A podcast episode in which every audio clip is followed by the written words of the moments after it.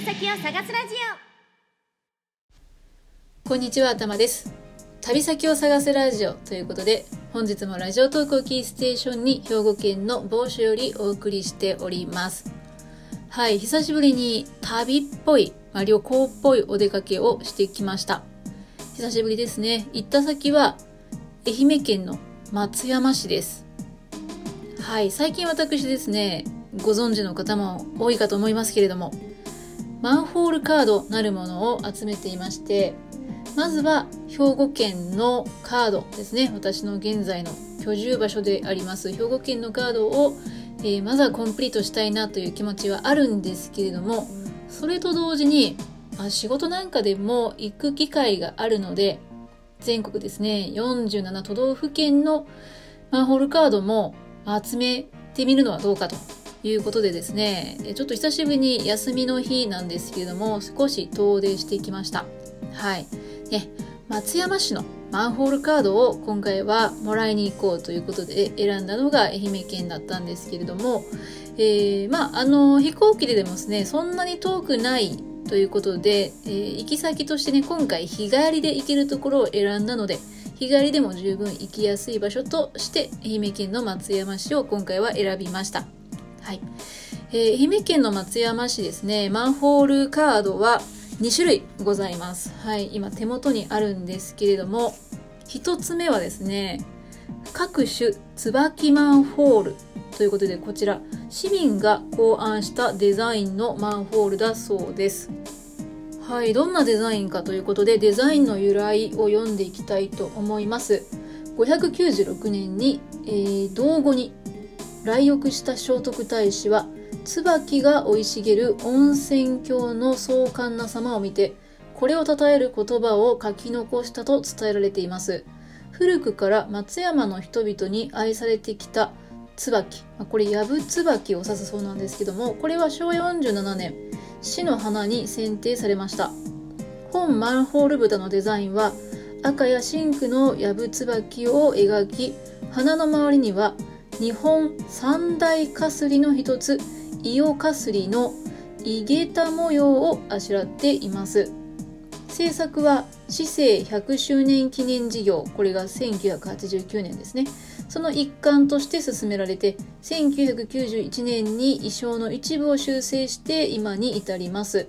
松山市は歴史の深い町で小説「坂の上の雲」の舞台にもなっています。マンホール豚とともに史跡巡りなどもお楽しみくださいということですごくいいですね。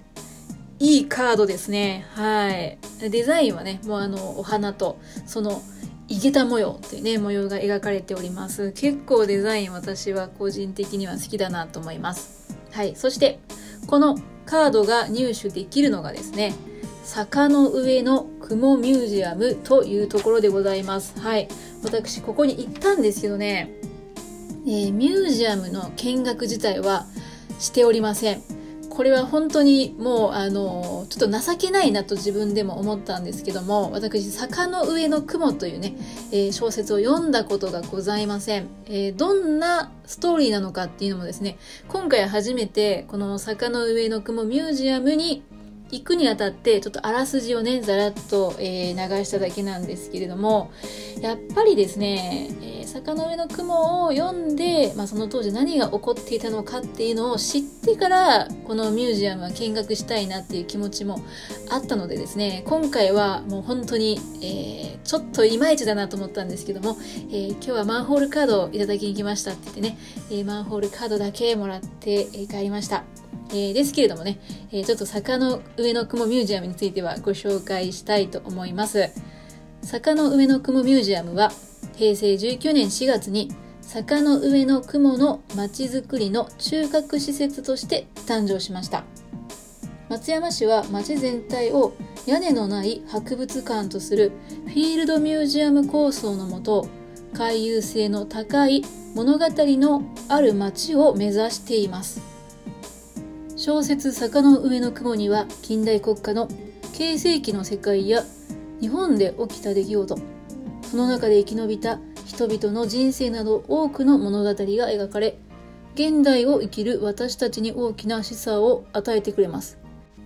本ミュージアムではこれらをテーマにした展示や様々な催しを行うことで訪れた方々に歴史を学び未来への施策を深めていただきたいと願っていますということだそうです。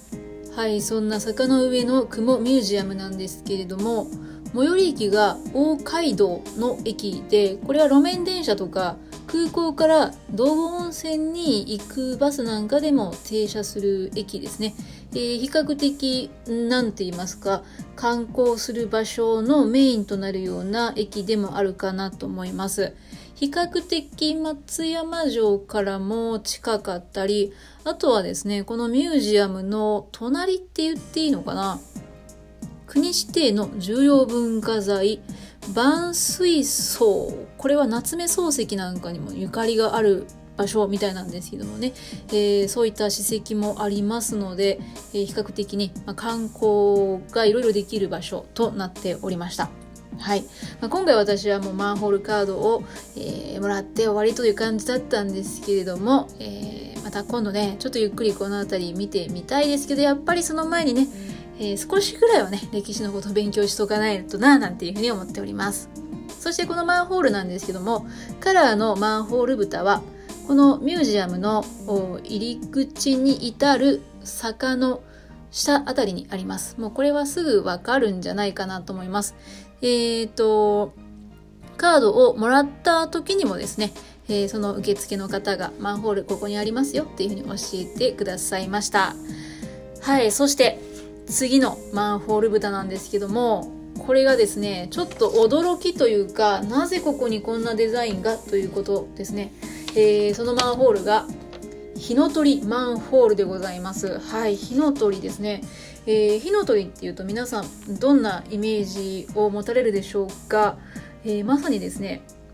このここにあるこのマンホール豚の上に描かれているのはあの手塚治虫さんが描かれた火の鳥だと思います。はい。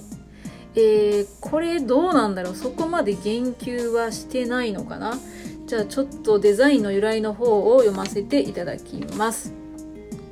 デザインの由来。2019年1月築125年を超える道後温泉本館を大切に次の世代へ引き継ぐため重要文化財の公衆浴場を営業しながら保存修理工事を行う日本初の取り組みを開始しました。工事中は時代を超えて人々を癒す道後温泉と時空を超えて人々を導く永遠の生命の象徴。手塚治虫のライフワークといえる火の鳥がコラボレーションしたラッピングアートなどの道後リボーンプロジェクトを展開しました。蓋のデザインは道後温泉本館保存修理工事の歴史意義を伝え火の鳥が工事完了後も道後温泉を見守り続けるをコンセプトに火の鳥と道後温泉本館の再生の物語を表現していますということだそうであこれはもう手塚治虫さんの書いた火の鳥ということで間違いないようです。えー、まだ今も2023年、えー、2月現在も修理、えー、保存工事中ということでした、えー、かつては火の鳥がデザインされたラッピングアートというのが道後温泉本館に施されていたということですね。まあ、道後温泉本館っていうともう本当にこの、まあ、道後温泉のメインとなるところだと思いますので、メディアとかでね、一度はその建物とかを見たことがあるという方も多いのではないでしょうか。はい。ということで、現在、道後温泉本館は保存修理工事中ということなんですけども、えー、その再生復活っていうのがね、まあ、この火の鳥っていうね、まあ、永遠の命を持っている鳥ですけどもね、えー、それと、まあえー、かかっているのかなということなんでしょうか。めちゃくちゃかっこいいですデザインが。はい、えー、道後温泉の、まあ、屋根の部分っていうんですかね、えー、正面の、えー、まあ、ファサードの上の部分ですか、えー、その辺りが描かれていてその上に、えー、火の鳥がねこう飛んでるまあ、イラストなんですけどもめちゃくちゃかっこいいです。ちなみに、えー、この火の鳥デザインのマンホールカードがもらえるのが道後温泉別館飛鳥の湯というところです。ここ行ってみたんですけれども、えー、ちょっと表現するのが難しいですけども本当になんかこうアーティスティックな場所でした。よかったら、えー、ぜひね皆さんもこの場所に足を運んでみてはと思いますけど久々に行きました道後温泉界隈。私あの辺めちゃくちゃ雰囲気好きなんですね、まあ、温泉街ということで、まあ、かなり観光地化はしているんですけれども、えー、あの温泉町のね雰囲気すごく好きです。そして、えー、松山市、えー、食べるものも結構私好きなんですね。特にあの宇和島の鯛めしとかね、え愛媛県の宇和島の鯛めしとか好きなんで今回も、え松山市ではありましたけども食べていきました、えでねもう本当に何回もね実は行ってるんですけども何回行ってもねなんか居心地がいいというかうん素晴らしい。観光地だと思いますのでお子さんからね大人まで楽しめる場所だと思いますあちなみにこの道後温泉の、えー、このマンホールですね火の鳥のマンホールはちょうど本当に道後温泉の、えー、斜め前ぐらいですねまあそのマンホールの、えー、すぐ後ろに道後温泉本館があるといった場所にございましたはい。ということで、ちょっとお時間が来てしまいました。えー、まあ、またね、何か白松山の観光地の紹介なんかもいつかしたいなと思います。最後までお聴きいただきましてありがとうございました。